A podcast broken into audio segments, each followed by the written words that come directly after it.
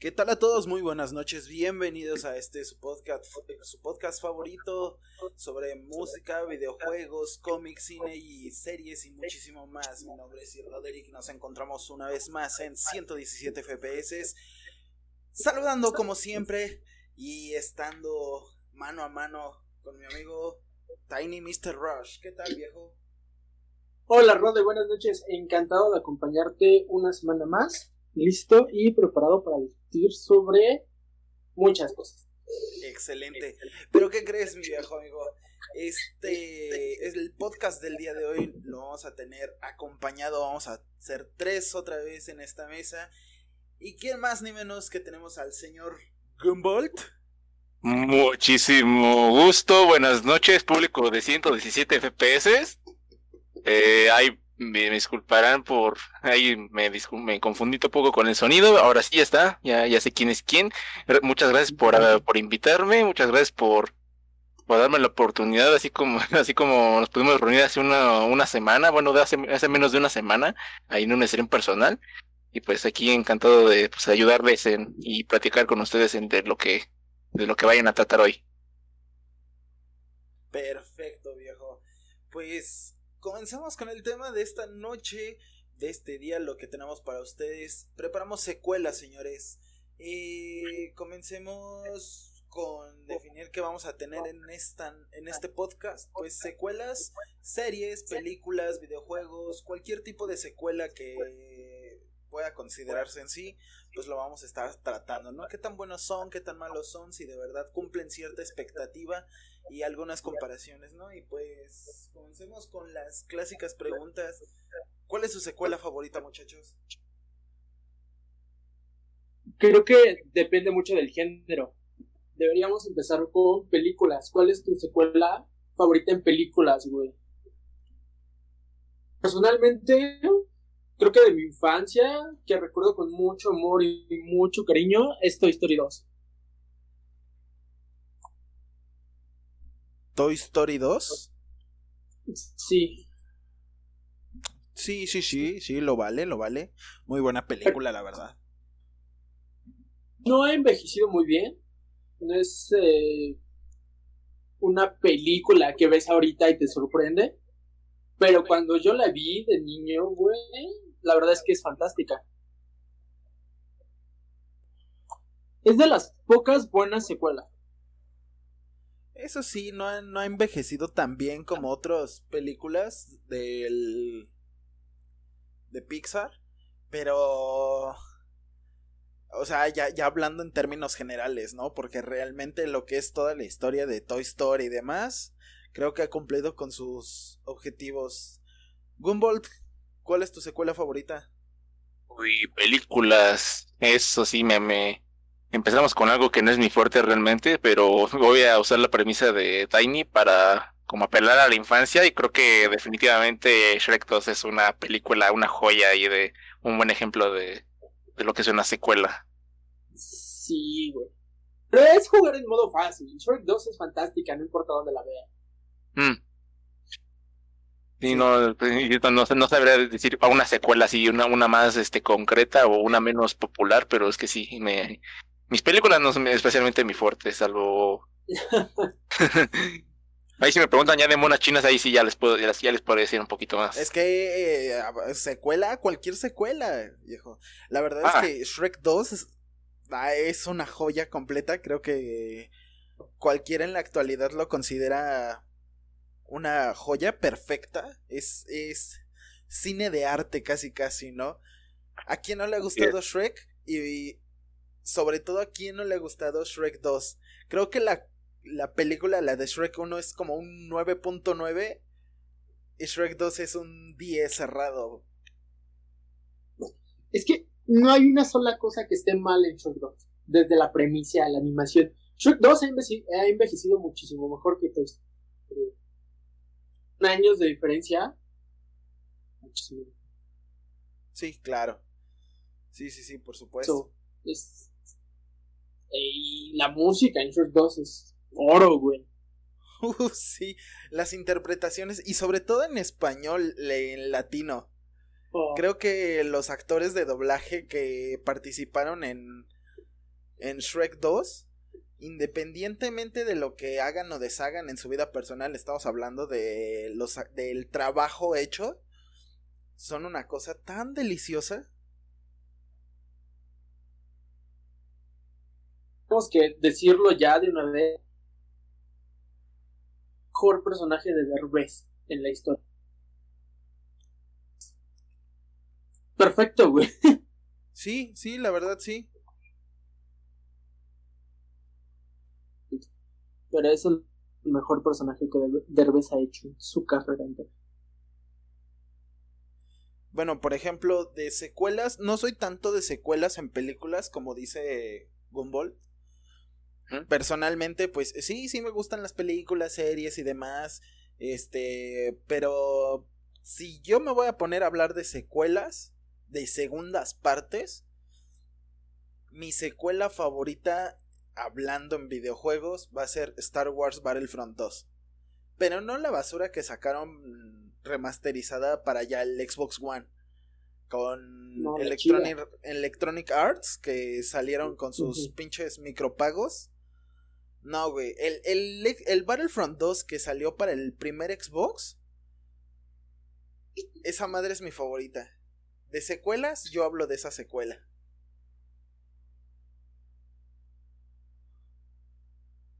Ok, ya, pues, ya hablando ya si nos expandemos a juegos, este, ya podríamos hablar. E incluso creo que los tres podemos hablar perfectamente de más, de más contenido, de más variedad.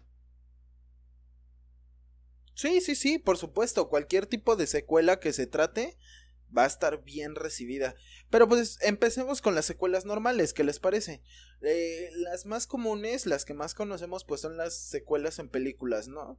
Hay muchas secuelas que no han envejecido tan bien, precisamente como Toy Story 2.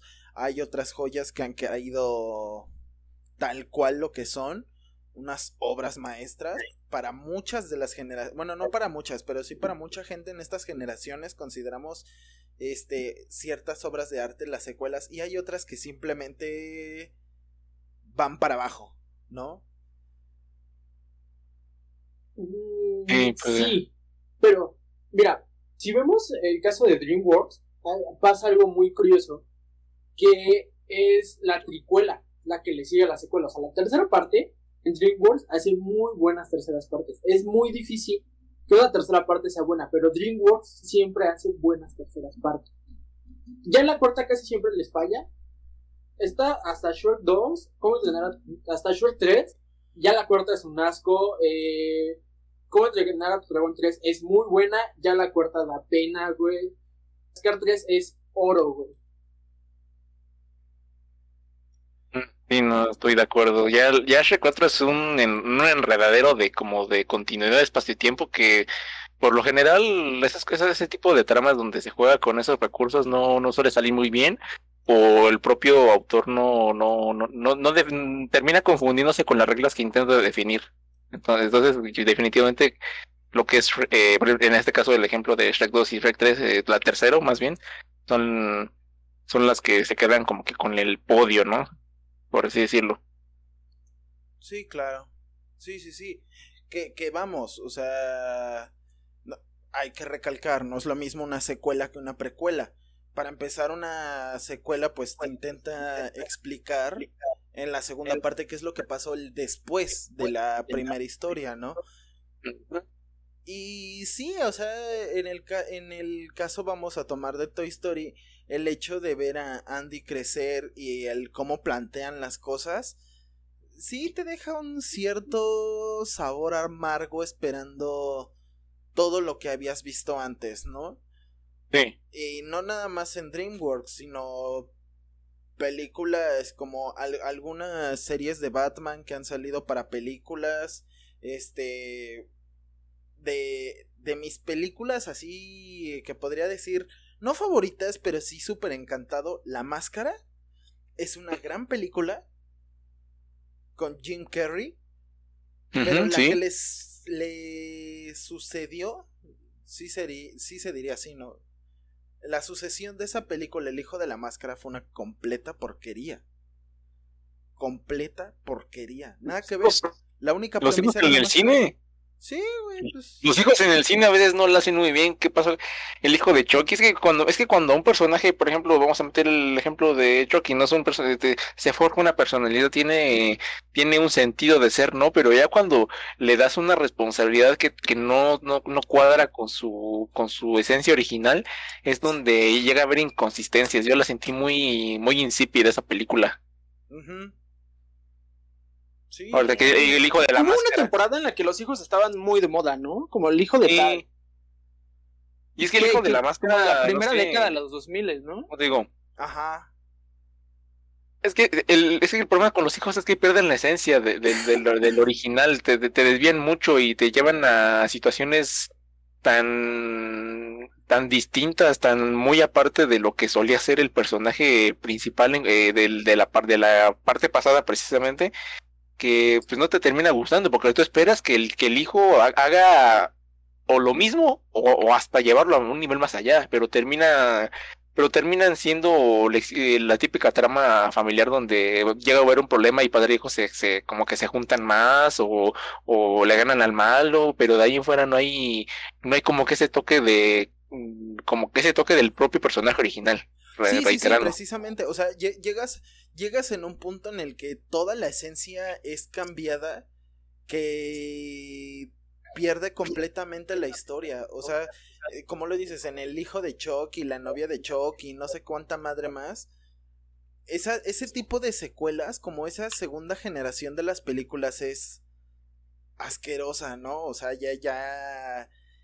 Ya, ya no supieron cómo tratar el La pues el continuidad. regreso de ajá exactamente porque dices bueno Chucky 2 o Chucky 3 pues es el mismo pinche muñeco que intenta matar a los niños y la chingada bueno va o sea la, la premisa se mantiene pero digamos que la historia la acción la forma en la que intenta hacerlo cambia cosa que con la novia de Chucky con el hijo de Chucky pues es la misma chingadera nada más que pues ya no va a matar uno, van a matar dos. Mm. Sí. A ver, hay secuelas ahora que me, ahora que me estás sacando el tema de los hijos, donde no, no les ha pasado que, por ejemplo, en las de superhéroes, en donde siempre hay, o hay acción, hay películas en donde en cierta parte se juntan todos los villanos por alguna estúpida razón y, y uno, Marvel. pi- uno piensa que por que se los va, el prota se los va a echar a todos, este, ya, ya va a ser divertido, pero termina siendo un este otro enredadero narrativo donde ni siquiera se desarrolla en ninguna parte, nada más es por por ver los golpes, por los jajas, por así decirlo. Es que creo que depende. mm, Depende mucho de la franquicia, porque hay franquicias que sí se prestan a nada más ir a ver putazos. Sí, también depende del público objetivo y el género Ajá. del propio de la. Pero es que todo claro. tiene un límite.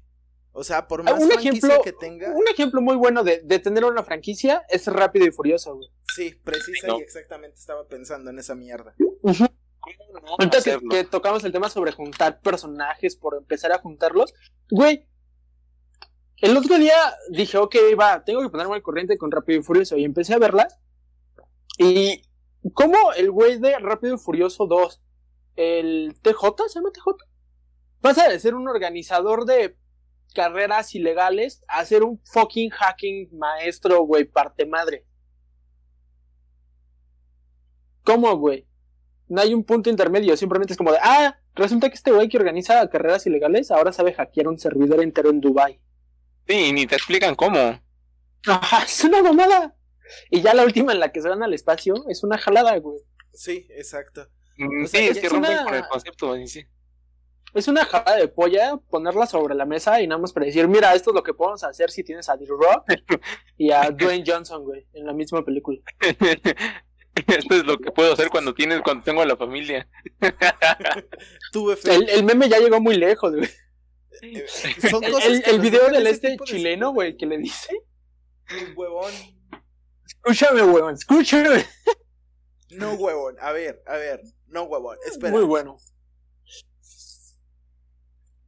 No, y es que sí, la verdad, o sea, en caso personal yo no he visto ni una sola de Rápido y Furioso. Te lo juro, cuando salió la 3 con cierta persona, me dijo, vamos a verlas. Va. No, no pasaron más de cinco minutos en la que ya me estaba partiendo la cabeza en, en el asiento de enfrente porque neta me dio tanta hueva. Dije, bueno, tal vez no le entendí.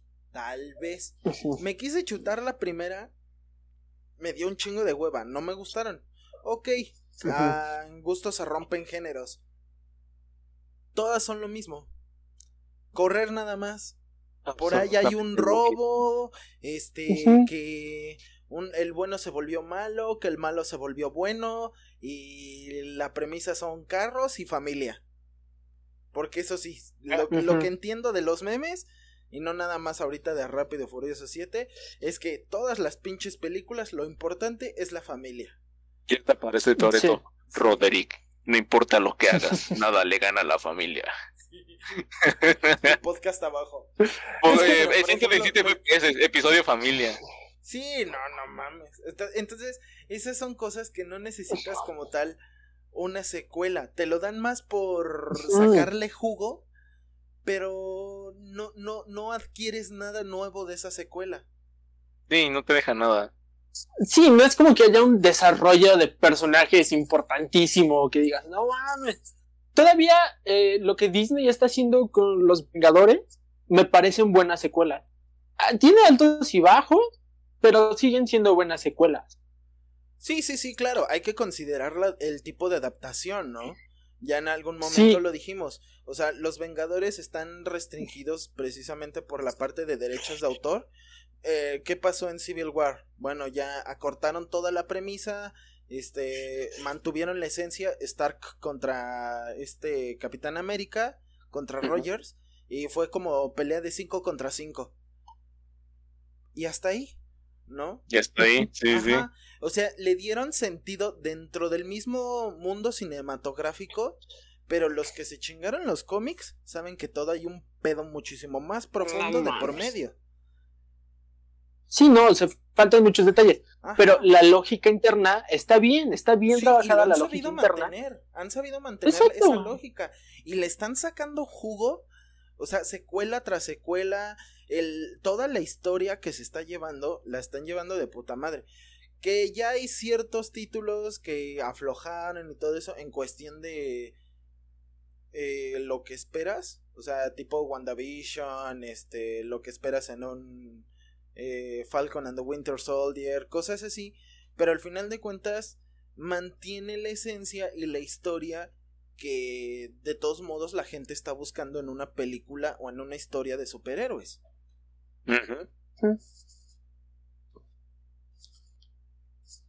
Caso contrario, perdón. ¿Qué pasó con El Señor de los Anillos? Creo que El Señor de los Anillos es una franquicia que está bien así como está. O sea, no necesitamos ver más, no necesitamos que la explotes, güey. Es una buena franquicia desde los libros hasta eh, las películas. Yo personalmente está perfecta, o sea, es una buena franquicia y son secuelas muy buenas. Sí, por supuesto, o sea, y, creo que, la gente, más que con otros títulos, se ha quedado bastante claro. Cuando dijeron Netflix va a hacer adaptación, creo que no he visto una revuelta más grande que cuando dijeron eso del Señor de los Anillos, porque es, es algo que ya no se debe de tocar, ahora sí aplica la de, si sirve, no lo muevas. No la necesitas. No, la necesitas. Y la historia aparte que fue precuela del Hobbit. Entonces, realmente son cosas necesarias, pero no necesitas más. Punto. Que te das cuenta cuando esa precuela ya no hace tanto ruido como las primeras. O sea, sí está ahí y a lo mejor hay fans que la aman, hay fans que la odian. Pero no se vuelve un pero a lo mejor que marca historia. o sea, fue como de ahí está, te gustó bien, no te gustó, no importa, y ya, ahí se murió. A lo mejor fue esa, una piedradita para ver, a ver cómo reacciona la comunidad, y reaccionó ni bien ni mal, pasó sin pena ni gloria, y mejor así que se quede, güey. No necesitamos nada del Señor de los Anillos. Sí, por supuesto. Y no nada más secuelas en el cine. Eh, o sea, digo, del cine es como que lo más común pero un comparativo a mi parecer, y creo que ya voy a entrar en el mero mole de Gumball. En el anime pasa exactamente lo mismo. Hay ciertas historias que te dejan con lo necesario, pero ya el hecho de indagar en secuelas, tipo de Naruto, Naruto Shippuden, siento que voy a ser quemado. Amarraron muchos cabos, pero hay otras cosas que, que, que no son necesarios. Hablando del relleno. El relleno y de la propia secuela de Shippuden, ¿no? También eh, podríamos hablar de eso. Boruto. O del burrito, el señor burrito que... Ay, no, de la historia de Kishimoto después de Naruto es un desastre. Yo no he visto eh, Naruto. Eh, pues está en resumen, eh, Kishimoto se, aventó un manga llamado Samurai 7 después de Naruto, que decía que iba a ser su ah, maestra, que, iba a superar este a Naruto, que, que, que tenían eventos nuevos, pero eh, prácticamente era un manga que, que tenía una con, eh, que o sea no está relacionado a Naruto pero lo que quería reflejar era es parecido a lo que pasa en el final de Naruto, que empiezan a ver alienígenas, que empiezan a ver este mitología, que, que todos fueron manipulados por un alien y nadie lo sabía. Y pues ahí el manga de Samurai 7 pues prácticamente redundantemente son samuráis y hay como un elemento de viajes por el espacio, de tecnología ultra avanzada. Pero ¿qué pasó? Terminó siendo un rotundo fracaso porque literalmente eh, hizo un, en cierta medida copy-paste Prácticamente en un, en un episodio de, en un capítulo más bien, porque episodios este de audiovisual, bueno, en un capítulo de su manga, aparecen igualitos calcados pero al estilo Naruto y Sasuke en, en eh, se le aparecen al prota no sé si son sus aliados sus enemigos. Literalmente todo hizo un copy paste de muchos elementos de muchos personajes y no no aguantó medio año medio no aguantó ni cuatro meses lo canceló se canceló es que nadie lo compraba nadie ni lo hay una página que se llama Shueisha Manga y ahí es donde uno se puede aventar los capítulos de manga de recientes de manera gratuita. No te enseñan los que hay antes del, del actual, pero sí te dejan leer este el nuevo, precisamente. Nadie lo leyó, nadie lo compró. Adiós. Y ahorita, con, con Boruto está con otro con un, no sé si es escritor dibujante que se llama Ukyo Kodachi, que es el que este, está como con, su equipo. Se supone que la supervisión narrativa está a cargo de Kishimoto, pero está dejando, prácticamente se está, se está fumando las páginas de su manga y está escribiendo lo primero que ve y no, no hay la, no hay lógica. Te puedo resumir también que los personajes que se ganaron el cariño de muchos o, o se ganan el respeto de la, del público por sus capacidades, literalmente él los hace ver como unos completos estúpidos. Sí, no, es así como que, señor Kishimoto, señor Kishimoto, ¿qué tal? Ah, sí, sí, papi, está chido, tú, tú chingale. Este, cámara, yo ya me voy a echar unos sushis, a la verga. Los sushis, güey. Eh, es que no, no, no entiendo otra es forma que no hay tacos allá. es que allá no hay tacos, güey. es que allá no hay tacos. Sí, no hay tacos, definitivamente, esa es la, Perdón, la principal. Fui algo racista. Vamos a echarnos unos rámenes también es este. Ay, ¿saben qué? Me acordé de un meme. ¿Cómo es posible que los gringos piensen que una tortilla, una tortilla de plástico con, con arroz y frijoles sea un burrito? Ah, pero nosotros, no mames, hay un sushi de, de bistec con empanizado, güey. Ah, y Filadelfia. Y Filadelfia, güey. Y el sushi del take it es lo que más extraño. O sea, yo sé que es contradictorio porque yo lo he llegado a comer y de hecho sí lo he llegado a pedir, pero es que hay cosas que sí. Yo lo siento, respeto y amo mucho la cultura japonesa, pero el sushi de roast beef empanizado del TX, güey, es Sí, sí, sí. Una obra hay, cosas que sí se hacen bien. Pero es que los gringos no es lo mismo que, por ejemplo, te hagan un taquito aquí en casa con el cariño, que le pasen la grasita ahí por el sartén, a que un vato saque las tortillas de, una bolsa, de un refri, y le ponga los frijoles educados. Mentadas de madre, el otro día fui a un restaurante y el sushi, el arroz del sushi tenía colorante artificial, güey. Chingate esa, güey. Sushi de colores. Eh, te vas a morir a los dos días como los pollitos. No, me acordé del episodio de Bob Esponja cuando hace sus hamburguesas de colores. Esa cosa es verde. No mames. Digo, por algo están vendiendo, pero Bro, no, no hagas eso. No, quiero que mi sushi sea azul radioactivo. Para cosas atroces en la comida yo te puedo contar, pero este no es el podcast. Eh, no. No, no, no, El Roderick se puede entreguear con dos palabras. Con Retomando el palabras. Conozco, conozco lo que es horrible en la comida, pero bueno, dejémoslo para otro momento. Para otro momento, sí, así es. Para un chupi después, cuando toque contar anécdotas. No, ya. Retomando el tema, anime secuelas. La leyenda de Korra nunca debió haber existido.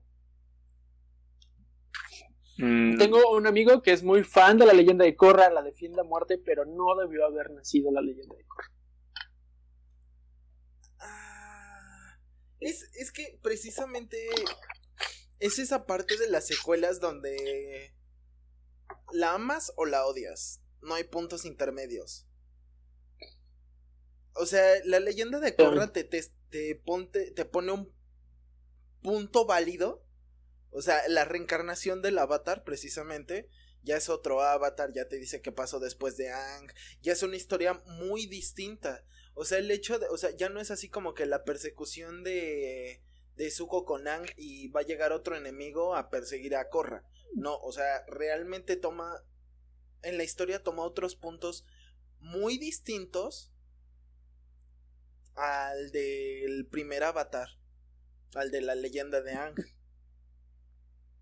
La primera parte, precisamente por este como camino en donde eh, vemos a Zuko pelear contra sus demonios internos, luego pelear contra su propio padre y al final reivindicarse como un héroe secundario, es muy buena. Y el desarrollo de cada personaje de manera individual es muy buena. Sí, sí. El otro día estaba hay muy pocos personajes que no tienen desarrollo, eso sí, muy pocos. Exacto. La mayoría que te los presentan, todos tienen un crecimiento increíble, sí, sí, sí. Es hermoso, güey. Es, es una buena historia, acompañada de una animación decente, que la verdad es que de los, los, primeros episodios no han envejecido muy bien, el otro día ya la estaba viendo y sí se ven un poquito viejos, pero sigue siendo muy bueno, sigue estando a la altura de muchos nuevos programas. Pero eh, la leyenda de Korra no hace lo mismo, güey. No. no sé por qué o sea, a mí me da la sensación de que a lo mejor sí estaba pensada, o sea, sí, sí se sentaron, sí dijeron, vamos a hacer esto así, pero no, a la hora de ejecutarlo, te queda de ver muchas cosas. No hay un desarrollo de personajes tan profundo como en la primera parte de Avatar. Eh, te la pasas todo el tiempo viendo esta como tensión sexual entre Corra y el otro vato, que no me acuerdo cómo se llama que al final es como sí, pero no, no, pero sí, y es como de, no, al final, ¿no? Por lo que tengo Ajá, y al final resulta que no, es como de, no, no está bueno.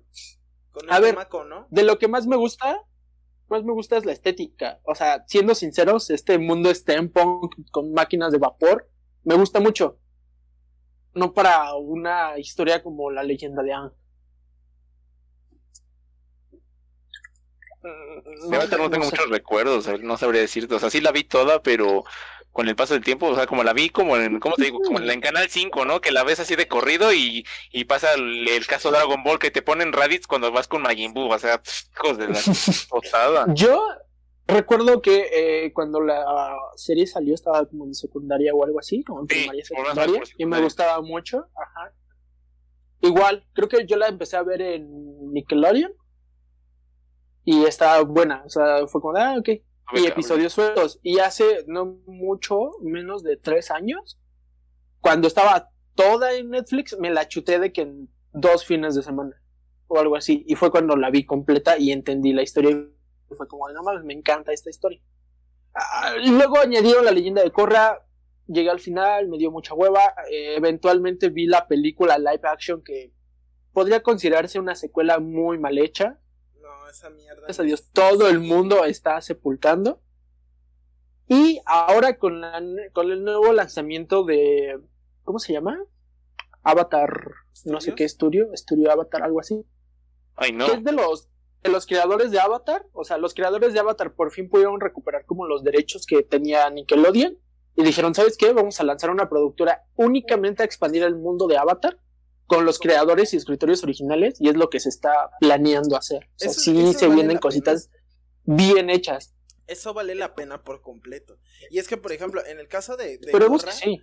El reflejo, para empezar, el reflejo que quisieron dar como que muy actualizado, creo que desde ahí ya no embona. O sea, sí, pasaron 100 años, pero...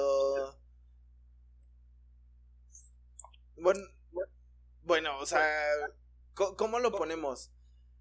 El mayor avance tecnológico que vemos son los globos. Son los globos. No, también hay autos, ¿no? No, no, no. O sea, en, en la leyenda de Ang, el crecimiento así como que mm. tecnológico es de repente la visita a los maestros tierra que están, que están guardados en un templo del aire. Así como que el mayor invento es ese, el globo. Y... Pues Sí, y ya, o sea, directamente los barcos que maneja la Nación del Fuego son una. Pero como que desde un principio todos no se los acostumbran a esa idea. Ajá, y también el hecho de que cuando están en Basinse, que tienen como una oruga gigante que empieza a taladrar el muro. Oh, sí. Sí, está muy cabrona. Los tanquecitos, tenían como tanquecitos. Ajá, tanquecitos con doble vista, que, que se volteaban y de repente la cabeza se giraba. Con los que suben la, el muro. Sí, a huevo. Pero de ahí pasar a la leyenda de Corra, a autos, electricidad, y ya es así como de... El cambio es demasiado tosco. Que, a ver, Luego también está esta división sociopolítica de la gente que ya no hace ni madres y los que todavía tienen el, control de sus elementos. También, eso es, eso pudo haber dado para un arco muy interesante. Siento que pudieron haber explotado ese arco muchísimo más. Con un público más maduro. Sí, sí. Sí, de hecho sí. Pero creo que estuvo. Creo que sí se trató la parte de un tema de más madurez por el tipo de problemas que se estaba llevando Corra. O sea, lo que estamos viendo en Ang, creo yo, es el crecimiento, el paso del tiempo de, de un niño, porque literalmente Ang e, es, un, niño, quitando los 100 años que estuvo dormido, es un niño, o sea, su pensamiento es de chamaco meco. Y de ahí de repente que le echan el balde de agua fría, güey, eres el avatar, te tienes que rifar a los putazos. Ese cambio... Creo que cuando más notas el cambio de madurez de Aang es cuando visitan el templo, güey, de donde nació y se da cuenta que su maestro está muerto, güey. Sí, sí. Creo que es esa escena en la que conectas con Aang y dices, chosto, güey. No mames. Ya se fue todo el diablo. Yo chillé. Yo sí era de Ajá, es que es un punto de, quiebre, güey. va a empezar a Avatar, nuevo capítulo. Puta, que está muerto. Muerto. No me digas eso. Maestro. Sí, no, no, es otro. No me acuerdo cómo se llama. Pero tenía un nombre muy divertido. Sí, sí, sí. Sí, pero que lo ves muerto. Y ya de, y ya después, porque yo no caí en cuenta hasta que lo vi en Facebook o algo así de. Pues sí, los nómadas aire practicaban la paz y la chingada, pero que te explican esa escena donde está su cadáver como con un chingo de cadáveres ahí de soldados del fuego muertos que dice cómo le hizo y que les quitó el aire y la chingada. Dices, Ajá, que les quitó el oxígeno, que es como, no mames, está muy bueno. Y, pero de ahí el cambio, de, el crecimiento que toma Ang al crecimiento que toma Corra. Es una chica que no sabe ni qué pedo con su vida. O sea, la animación mejoró, la, el sonido mejoró, las tramas tuvieron para mejorar, tuvieron para más, pero no fue aprovechado. Pero el personaje de Korra, o sea, el personaje tal cual del Avatar, en Korra es una Bilba Sofia. Creo que eso fue lo peor, el desarrollo de Korra. Sí, o sea, hablando eh, analíticamente, eh, Corra está sobrevalorada y está muy por debajo de su antecesor, güey. O sea, es una de esas secuelas que si no hubieran existido, no hubiera pasado nada. Sí, de hecho. Sí, de, de hecho, de hecho. O sea, no es como que la necesite, sobra. O sea, no, no sé, no me gusta. Sí, no. Soy de lo, a los que no les gusta. No falta, pero tampoco sobra. O sí sobra. No, sí sobra. Creo que sí, sí, so- o sea, sobra. O sea, si la ves y te gusta, está bien. Pero no te sirve de nada. O sea, no hay un. Porque la historia de Ang termina muy chingón. Hasta la, la última escena está súper animada. La batalla final es épica. Y justo cuando crees que Ang va a romper eh, todo lo que aprendió en la serie y va a matar a ese güey, no, hace algo muy propio de Ang, muy propio de la psicología que ya vimos. Y lo deja vivo, lo perdona, pero le quita sus poderes, güey. Entonces, ahí acaba y dices, ya es suficiente, no necesitas nada más. Esa es una Sí puede haber arcos. cabrona. Puede haber arcos que mejoren en la historia, pero Korra definitivamente no es uno de ellos. Esa, esa madurez está cabrona, güey. Lo que quieras. Esa es escena, esa escena es interesante porque normalmente eh, cuando somos niños decimos, no, pues ya tiene todo, tiene que matarlo, tiene que, tiene que terminar con esto de una vez por todas. Pero ya cuando uno crece te das cuenta de que si hace eso, simplemente está desplazando los roles, por así decirlo.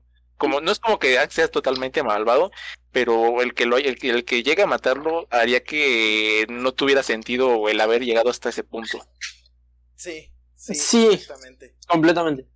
Porque manejar cuenta. elementos, manejar los cuatro elementos para mí en ese en ese momento fue como, bueno, en ese entonces fue como que cada elemento no tanto es como que tanto, ah, el elemento agua, el elemento esto.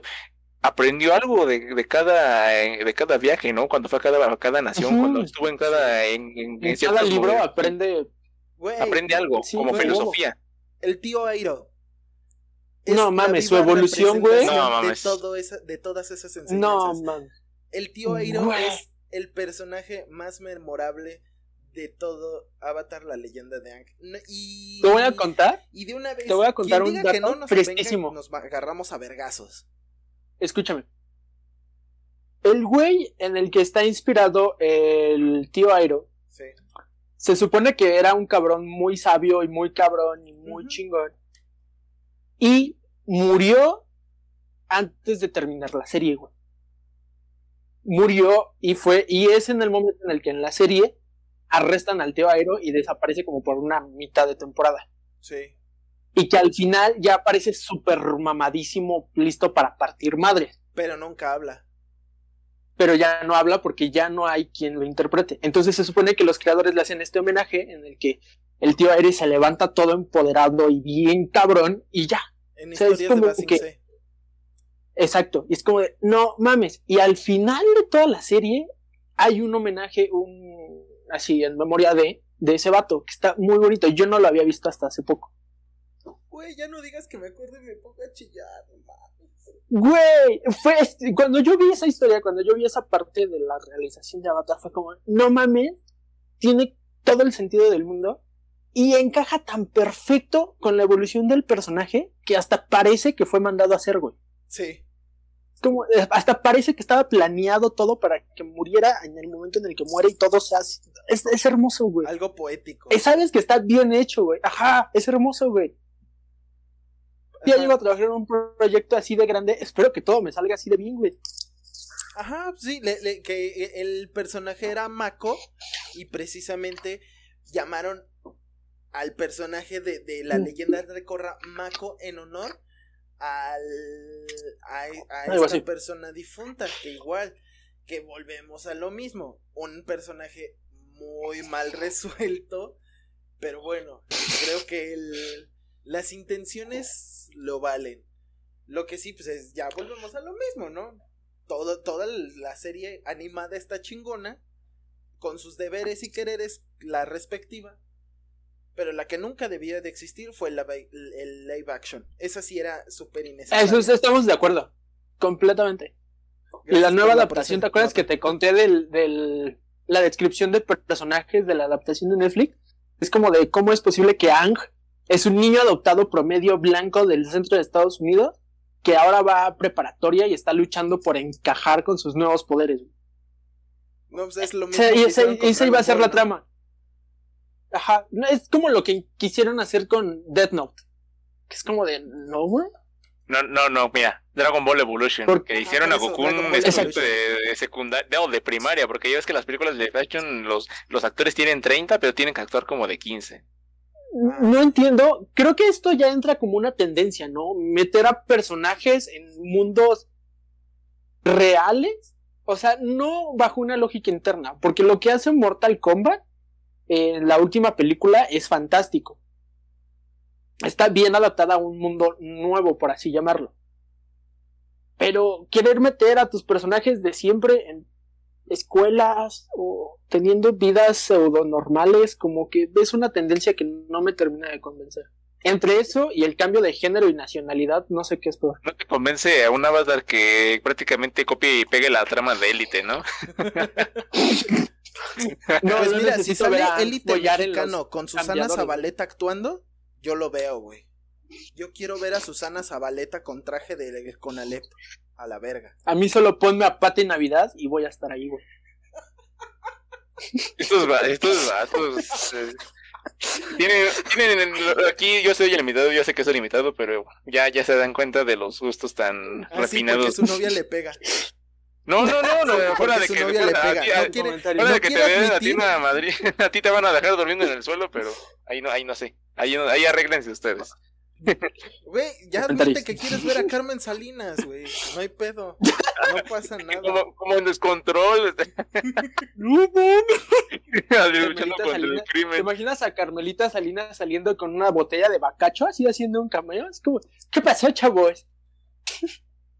Ay, Están listos para el- Vamos a Reven. ponernos bien jarras. Como el Como dice la de, chaborruco. ¿Qué onda, chavos? ¿Unas ranked o qué?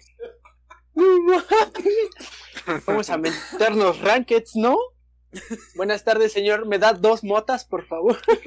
No, son esos vatos de, tre- de como de 20, como de 25 para arriba que van todavía, están recursando ya al posgrado y... Cliptoris, ¿quién es ese Pokémon? No, sí, sí. Ese, fíjate que ese anime no lo he visto. No, sí, esta chaviza está. Es que ya nacen con el chip, güey. Ya, ya te lo juro, güey. Mi sobrinita, así como lo ves, güey, cuatro años manejando el iPad. No, güey, una cosa asombrosa. No, Sí saben. ya nacen. Sí, ya, ya. Güey. Yo creo que cuando nacen te ponen el chip, güey. Ya, neta, ya vienen así. Está muy seinen, como dicen los chavos. Le rezas a la Virgen de Guadalupe y se hace tu milagrito. Y al final, la escena postcréditos, todos bailando. Ini, wini, tini, wini. wi, wiri, wiri, No, wiri, ¿te acuerdas? ¿Te wini. acuerdas? ¿Ustedes vieron eh, el episodio de TikTok en La Rosa de Guadalupe? No, no, ni quiero verlo. Ya tuve suficiente con el- la adaptación de Demon Slayer en Perú, la de... ¿Qué? La de vuelta con el barrio. Ay, no, es... Mm, sí, también lo vi. Güey, di lo que quieras. Yo no he visto el programa, pero esa madre está mucho mejor realizada que el capítulo Taku de la Rosa de Guadalupe, güey. Puedes decir lo que quieras. Pero por lo menos tuvieron los huevos de decir que era de Demon Slayer y no una pinche combinación bizarra de Goku con Sakura Car Car- Sí, porque, por ejemplo, ¿qué Tienes es un punto. Tienes Por un ejemplo, que es punto. Pokémon Go y dijeron que es este Monster Go o algo así, le cambiaron el nombre. O sea, aparte de que ni siquiera son Pocket algo Monsters. creativos, no son creativos como Ahí para sabes no que uno de los nombre. trabajadores es lo que hablábamos en un episodio pasado, que cómo es posible que no hubiera alguien que hubiera dicho, oye, güey, esto está mal. Alguien, quien sea. Ahí sabes que había alguien que sí había visto el anime que dijo, oye, creo que sí deberíamos hacerlo así, ¿sabes? Es que tal vez en ese en esa producción de Perú pues hay gente joven que sí y se involucra directamente con la narrativa. Aquí en Televisa son una bola de boomers que tergiversan todo a su manera para que se vea gracioso y para criticar. y para lavarle la cabeza a las a las madres. Ya, ya la, ya la cabeza la tiene lavada, pero eso les hace reafirmar sus... Yo estaba en secundaria, yo estaba en secundaria cuando salió el episodio de las drogas auditivas. ¿Sí se acuerdan? Ah, No mames. Yo, yo no, o sea, yo obviamente no veía la Rosa de Guadalupe. Obviamente no. Y me no me acuerdo. contaron. No, o sea, yo hice, yo hice clic hace muy poco cuando vi el episodio eh, repartido por ahí, como los fragmentos más cagados. Cuando el güey se pone unos audífonos y parece que se está convulsionando. Así, ajá, Sí, como de, ¿qué Como de, está te vas a, te vas a Ajá, sorprender. y- Entonces, yo me acuerdo que a mí, mi mamá sí me dijo, oye, ¿sabes qué es esto de las drogas auditivas? Y yo de, no, no". pero o sea, en su momento no me hizo clic. Después dije, no mames, mi jefa vio este episodio. qué cagado. Dios mío, las drogas auditivas. Qué buenos tiempos. Las drogas auditivas, eh, de ese mismo, ahora que me recuerdan ese mismo episodio del Pokémon Go, literalmente me llevaron al extremo de la situación al punto de que se metió, el, el morrito se mete a casa de un señor y el señor prácticamente eh, reflejó una situación real, cual- es allanamiento y el señor pues tiene como que, no, no el derecho, pero sí tiene como que la facultad de poder sacar, de poder decir, no, pues es que está metiendo a mi casa, es un raterillo, Sí, pero- me da igual que sea un morrillo, saca una escopeta y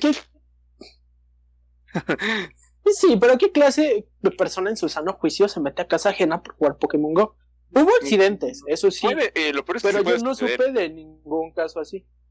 Güey, Lo peor es que esto sucede, pero son casos muy aislados, no es como que digas, sabes, de aquí de nuestra ciudad, de aquí del pueblo chico, puede ser en un en una ciudad más No apartada. conozco a nadie, no conozco a nadie que me presuma Pokémon Go como si fuera un logro de verdad. O sea, personalmente juego y me gusta mucho, pero no, no conozco a nadie que de verdad diga como de, mira, güey, no mames, atrapé este Pikachu en la casa de mi vecina, güey. Y que crea que es una hazaña importante. Pikachu Ojo, en casa de- ojo, en casa de la vecina. Super Ojo, Saiyan ojo. fácil nivel 27. Se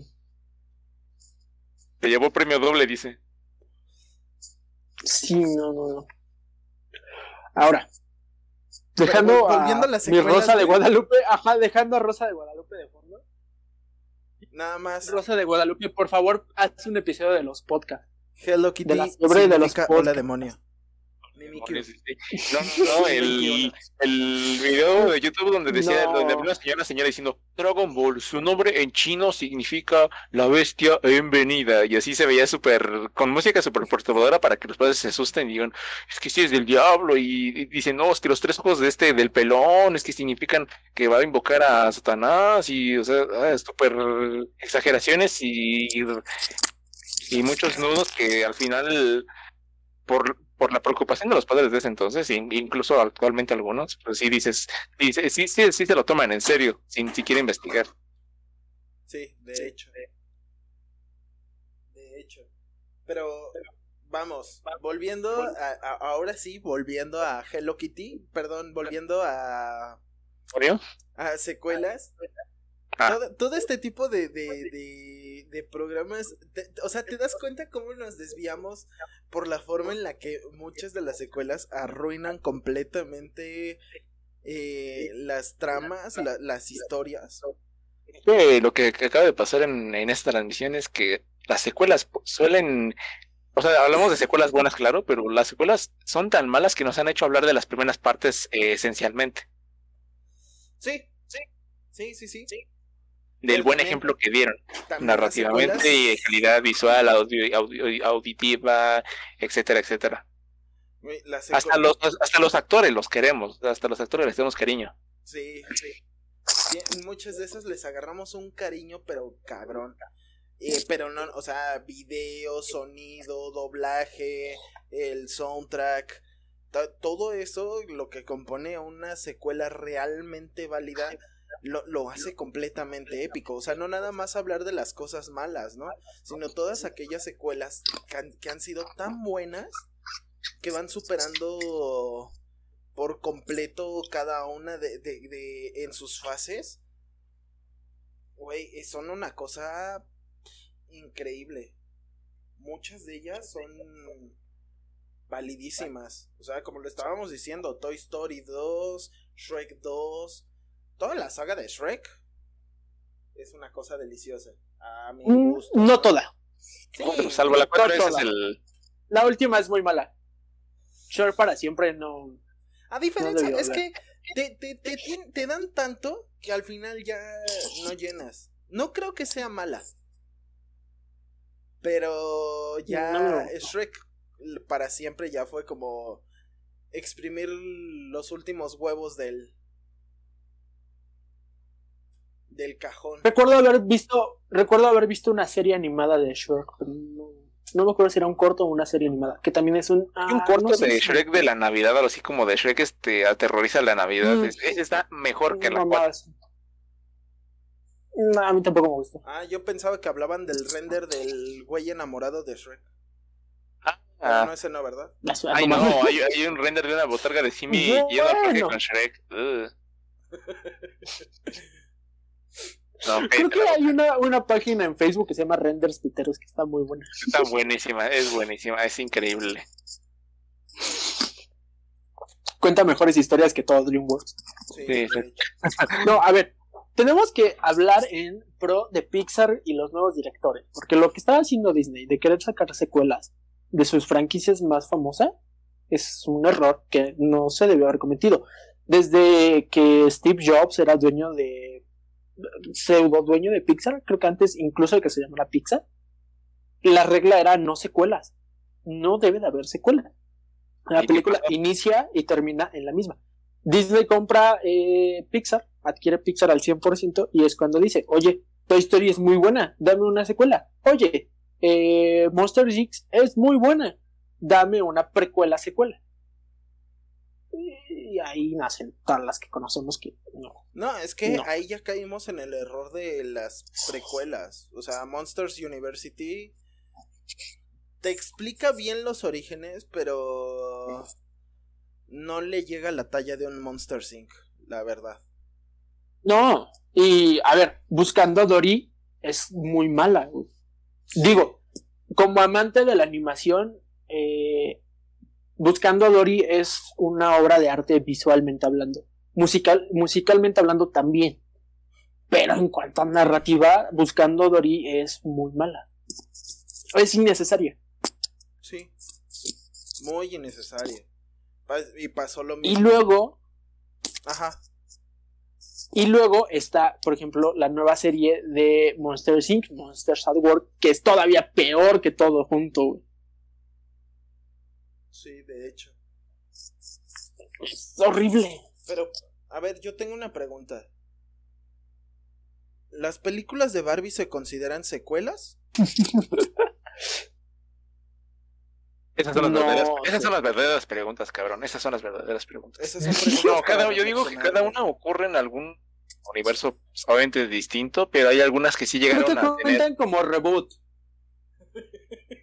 O sea, creo que son reboot. Las Son- las bootlegs, son bootlegs. son, son bootlegs así de perturbadores como el de Bob.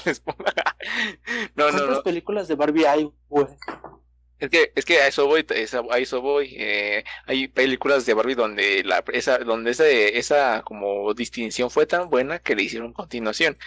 No tengo idea, obviamente. Hay algunas que sí me llegué a ver porque pues en Canal 5 te tenías que comer esas películas antes de que pasara la que querías. Pues sí llegué a ver alguna por, pues, por, por matar el tiempo. Y entonces eh, creo que de, de las de hadas y las de...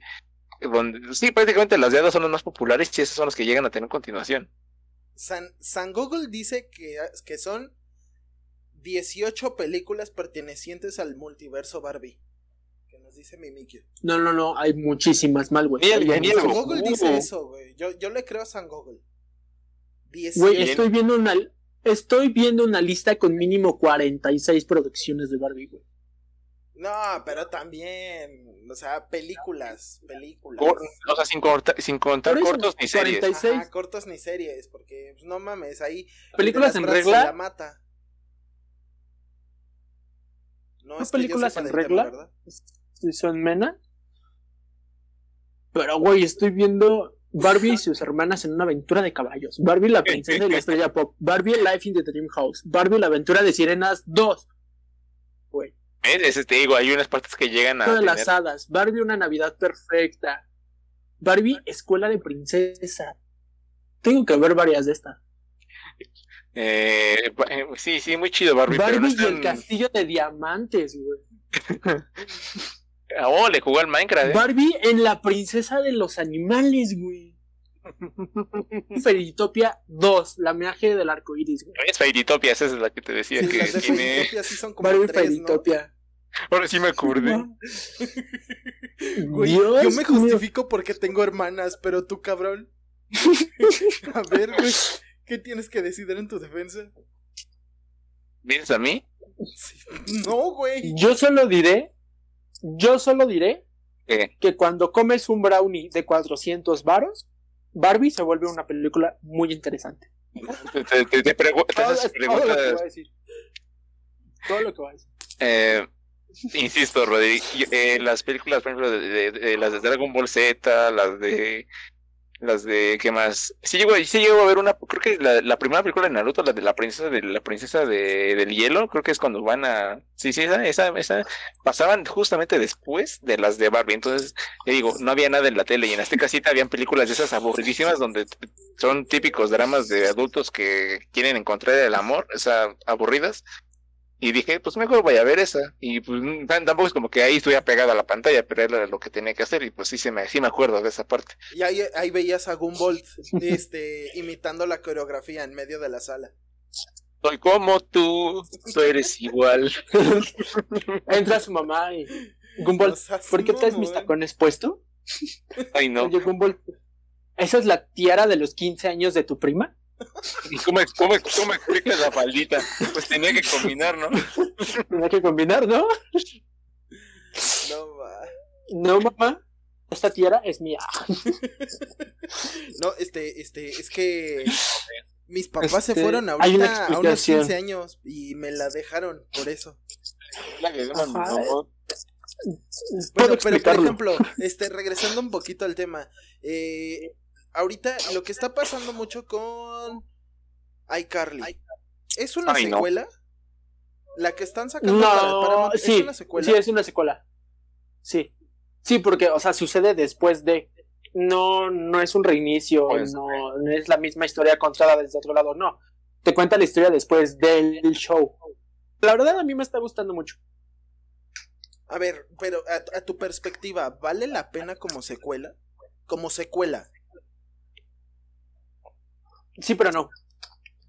Eh, como idea original, es un asco. En cuanto a historia, es un asco. A ver, es una serie muy mala. Pero, personalmente, como fan de iCarly desde tiempos de preadolescente, gusta mucho porque en vez de querer capturar eh, público joven que pueda ver la primera serie completa, nos acompañaron a nosotros, los que vimos la primera serie, entendieron que ya no nos hacen gracia los mismos chistes de pedos y ahora meten chistes sexuales. Y eso es lo que a mí me, me gusta, porque es ver a los personajes que parece que, o sea, ver a los personajes que ya quería, metidos en problemas que yo podría tener. O sea, antes era como de, ah, eh, eh, me gusta mi mejor amiga, que es una problemática del primer iCarly. Ahora es un, mi ex esposa me está buscando porque la, hij- la hijastra que adoptamos juntos está loca, güey. ¿Me entiendes? O sea, plantea problemas más adultos con humor bastante oscuro. O sea, la verdad es que sí es una clasificación madura y a mí me está gustando por eso, porque lo hicieron más adulto. Pero como idea original es un asco. o sea, viendo todo el panorama es muy mala. Pero es recomendable. La serie creció junto al público de forma muy rara, pero creció. Sí, efectivamente, como lo nos está diciendo en estos momentos. Pero es lo bueno. Es lo bueno, porque, o sea, si hubieran querido hacer algo como la primera serie, así como con más chistes de pedos, y es como, no, bro, eso no, ya no. Hubiera, la hubiera, hubiera recibido muchísimo peor la crítica. Eh, mira, yo, yo lo pondría con el siguiente justificante. En mi caso, yo tengo dos hermanas menores a mí. Eh, nos llevamos, creo, por siete años. No sé, las fechas no son muy fuertes. El chiste es que, por ejemplo, a mí no me embonaban los problemas del 70% de los capítulos. O sea, quitando las pendejadas y los chistes de Dan Snyder, de las patas y demás. No. El, el 90% de, de los problemas no me encajaban a mí.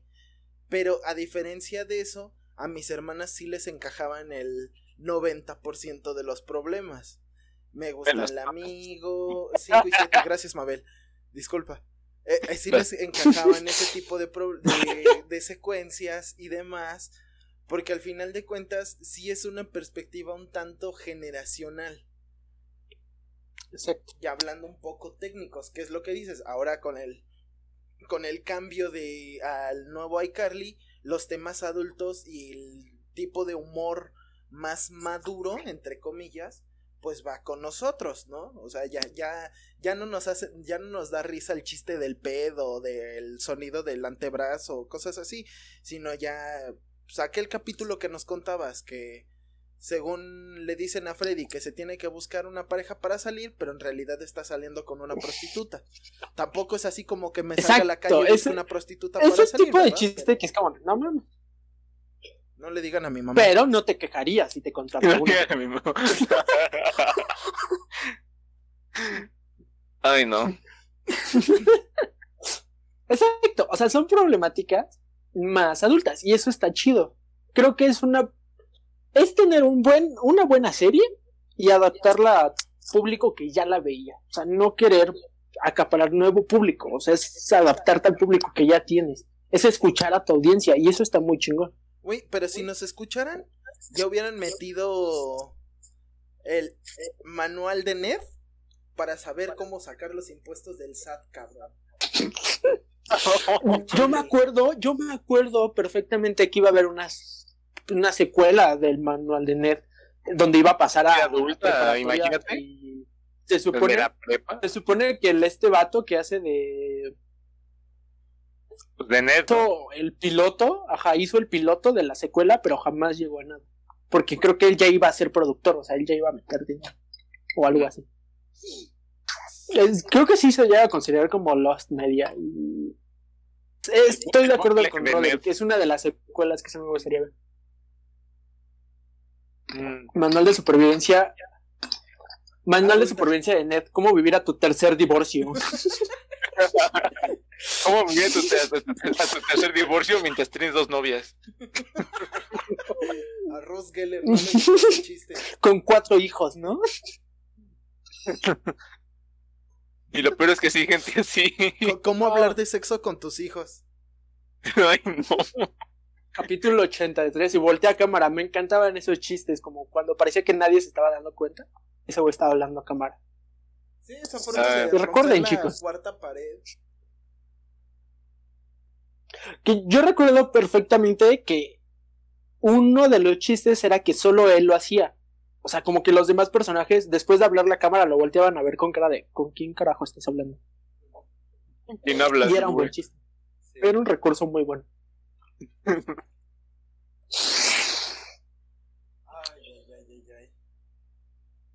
Secuelas en los videojuegos. The Last of Us me encanta. Yo estoy en contra de la crítica de Last of Us, me encanta. Y se merecía todos los premios que ganó. Se tenía que decir y se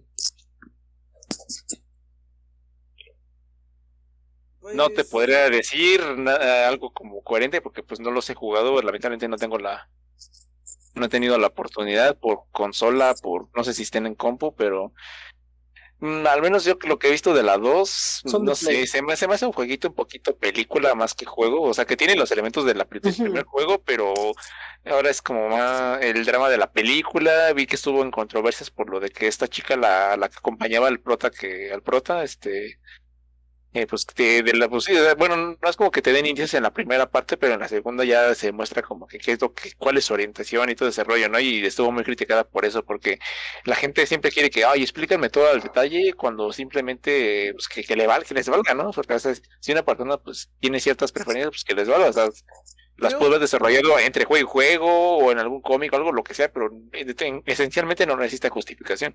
Creo que llegamos al punto en el que hemos hablado en otras partes, creo que fue en la de sexualización, aquella donde para rellenarle nos dan el, la orientación sexual de los personajes. O sea, si no te están... tú estás jugando, en este caso, de, de Last of Us por el pedo del virus y el crecimiento de los personajes, que el actor, que el señor este perdió a su hija y que le empieza a ver a la otra niña como esta y así, y ya el hecho, hasta cierto punto en este caso del juego, sí te, sí te da un cierto indicio, ¿no? Bueno, no, ¿cómo decirlo? Indicio no. Hay una palabra por ahí que se me está escapando, pero sí te da un cierto toque el hecho de decir que la niña es lesbiana, ¿no? Está explorando su sexualidad. Pero no es así, o sea, a, concentración del tema principal, que es el apocalipsis y los virus y todo eso, como que no te aporta mucho el saber si... ¿A qué caso me recuerda ahora mismo? Este...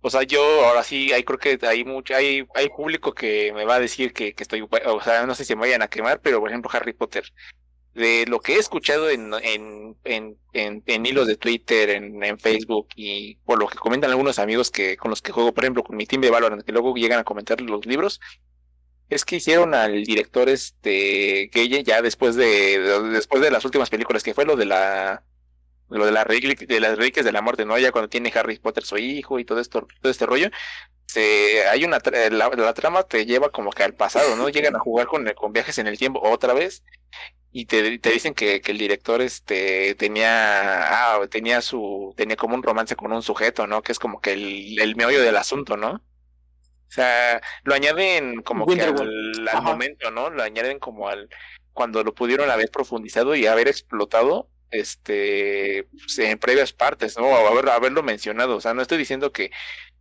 que, que, que por mencionarlo tarde sea malo sino que ¿Qué te deja a, fin de cuentas? creo que ahí es donde apoya el punto de Roddy. ¿Qué es lo que te deja a partir de ahí? ¿Qué, qué, decisiones toma a partir de eso? ¿Qué, ¿Cómo es que, eh, cómo trata a los demás a partir de eso, no? Dice Annie RB, Animales Fantásticos fue donde Rowling lo declaró así. Sí, fue, con el, fue en el Shippuden de Harry Potter, básicamente. sí. sí. Güey, no mames. ¿Qué? Güey, imagínate a Harry vestido de Naruto y al Ron vestido de Sasuke, güey. ¿Ya vieron? Perdón, perdón, se me salió mi pendejada, ya es muy noche. ya, ya, ya, es, es, que estás fumando y tomando agua, por eso estás así. Se me están cruzando los cables. No, pero sí tiene. Hace poco me chuté la de animales fantásticos porque a mí me late el pedo eso de, de la mitología. Y tiene, tiene una muy buena propuesta considerando el bestiario que manejan ahí. El tipo de, de, de monstruos que manejan. Eso me agradó mucho. Pero hablando neutralmente de animales fantásticos, sí es un pedo muy distinto, utilizando el mundo de Harry Potter, pero es un pedo muy distinto pero personalmente no yo no le echaría ni flores, pero tampoco le tiraría mierda, o sea, Exacto, te insisto, yo no, no las he visto por todas, hay cosas que digo me he visto y entonces la verdad eh, ahí quiero que, que ya conocí, más conocedores me den como que su opinión, si aportó algo esa, como esa aclaración o ese dato curioso, no, no dato curioso, sino como dato añadido, ¿no? Al fin de cuentas. Sí, claro. Pues sí, pero no. O sea, yo personalmente creo que el hecho de que Dumbledore sea gay y que haya tenido una relación con Grindelwald justifica el por qué él no quiere pelear. O sea, por qué. O sea, si Dumbledore es el único mago en la faz de la Tierra capaz de pelear contra Grindelwald, ¿por qué no pelea contra él? A mí me parece una declaración decente. Era Johnny Depp. ¿Cómo chingados no te vas a volver gay con Johnny Depp? Yo me volvería gay por Johnny Depp y le pediría en las noches, vístete con el, como el Capitán Sparrow, por favor. no, güey, no. Quiero que suene como. Respeto, por favor. Es Johnny. A ver, a ver, güey. Es Johnny Papacito. A ver, respeto ante todo. Johnny Papacito. Eso es lo que quiere escuchar, que los conocen y me dijeran, ah, es por esto y por lo otro. Así es. Ajá, o sea, hasta donde yo entiendo la historia, o sea, se supone que Dumbledore es el único que puede detener a Grindelwald. Entonces, eh, teniendo en cuenta que Dumbledore literalmente muere por detener a Voldemort, lo lógico es que vaya y pelee contra alguien más en su vida más joven. Pero vamos, si ya te dicen que es gay y que tiene una relación sentimental, entiendes por qué no se puede, no puede o no quiere como interferir de alguna manera. Sí, es eso que nos dicen. Tiene un pacto de sangre, razón por la cual no se pueden enfrentar y ese pacto surge de su relación. Ahí, ahí, ahí, por ejemplo, ya tiene lógica lo de su orientación, lo de, o sea, eso ya te está aportando algo a la historia. Esa pequeña acción va a resultar en algo relevante para la historia, porque dicen, pues sí, le pudo haber partido la Para que lo entiendas. ¿no? Ajá, pero ya, ya es una explicación lógica. Ya no que te dicen ahí que la niña de The Last of Us es, es bisexual o lesbiana, no sé qué, y ya es así como de. ¿No? Ah, bueno, este, pues, gracias, ¿no? ¿Alguien quiere unos churrumais? Ah, Eh, prácticamente hasta se Mames, siente que sigue. como- hasta se siente como Julio, se siente como Julio ahorita que como que ahorita estamos con los del ah pues hace un mes que fue el mes del Pride, ¿no? Literalmente el juego el, eso ese trato de personajes se siente igual a como a como tratan las empresas a, la- pues, ese tipo de a, a la comunidad en ese en esos en esos momentos, ¿no? Es como que además un ratito y ya cuando ya cuando acaba, ah, eh, olvídalo, ni existen, o sea, qué pedo, no entiendo. Sí. Hasta memes hay de eso, ¿no? Sí. Igual de efectivo que la proteína de Bárbara de Regil. Pero La proteína entre comillas, ¿no? pero bueno. A ver, a ver, Los- con mi diosa no te metas, ¿sí? Con razón te veo demacrado. Tantito me falta poner aquí un póster, güey. Tantito. Te falta publicar como mil historias de lo que estás desayunando. güey.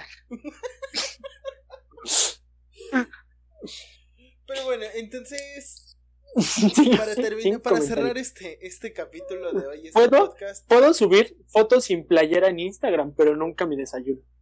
Porque no desayuno. Oh, yo tampoco, chócalas. Aunque me vayan a funar por lo que dije.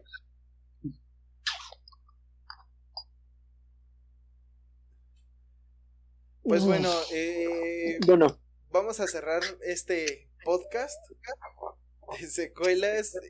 Entonces, Gumball, ¿qué nos puedes decir sobre las secuelas? ¿Tú qué opinas so- sobre las secuelas?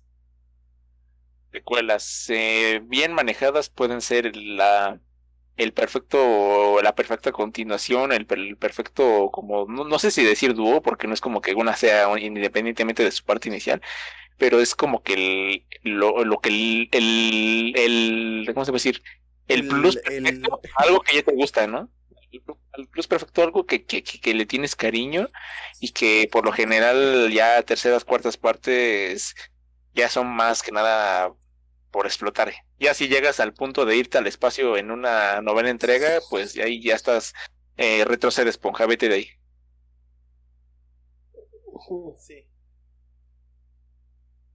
Pues yo creo que para todo hay un límite. O sea, como Mm. dice Gumball, o sea, bien hecho puede salir en cosas muy buenas como cómo entrenar a tu dragón, como este, eh, como Toy Story. Mm, Ya mal hecho pueden salirte cosas muy malas. Sí. también depende mucho de, del público. Ah, Hay muchas variantes. Pero algo que es indiscutible es que si tu historia ya terminó bien, ya no tienes por qué buscarle un trasfondo. Ya, güey, la gente ya lo ama. ¿Para qué quieres más? Dinero, tal vez, pero no así.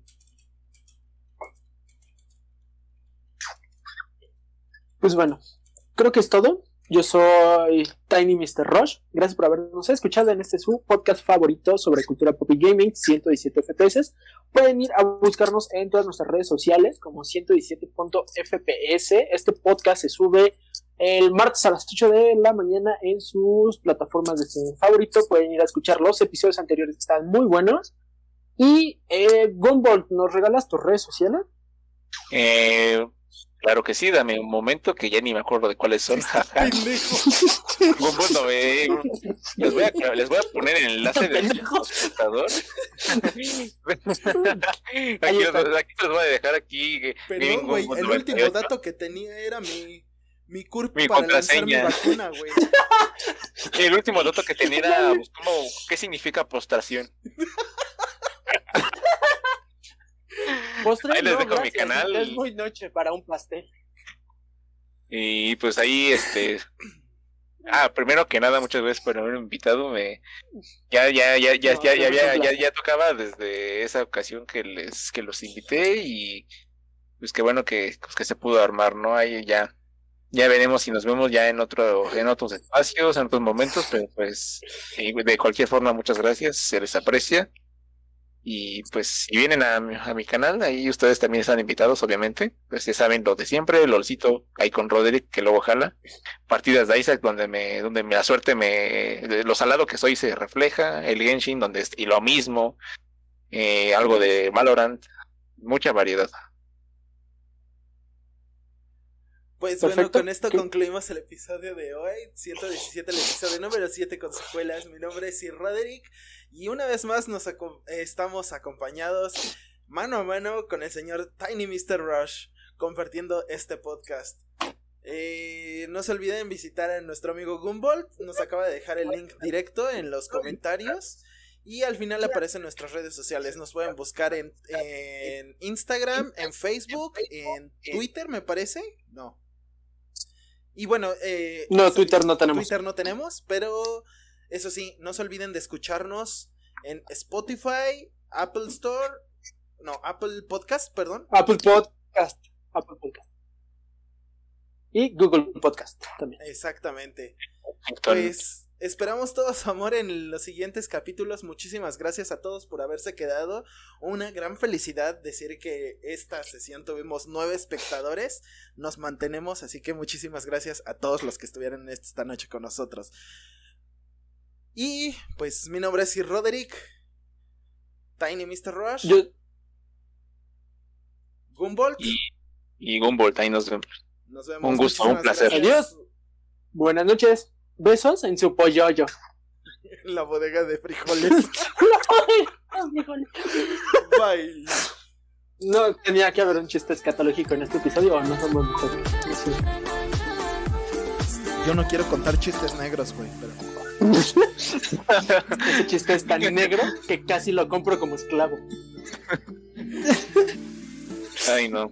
Mi chiste es tan negro que lo fui a recoger en el campo de algodón. Por poco lo mando a recoger algo. Ya, buenas noches. Adiós. Nos van a cancelar y yo. Ni cómo defendernos sin invitado. a todos, los quiero mucho. ¿Cómo se llaman las monjas que van en silla de ruedas? No. Virgin Mobile. bye, bye, bye, bye, nos vemos.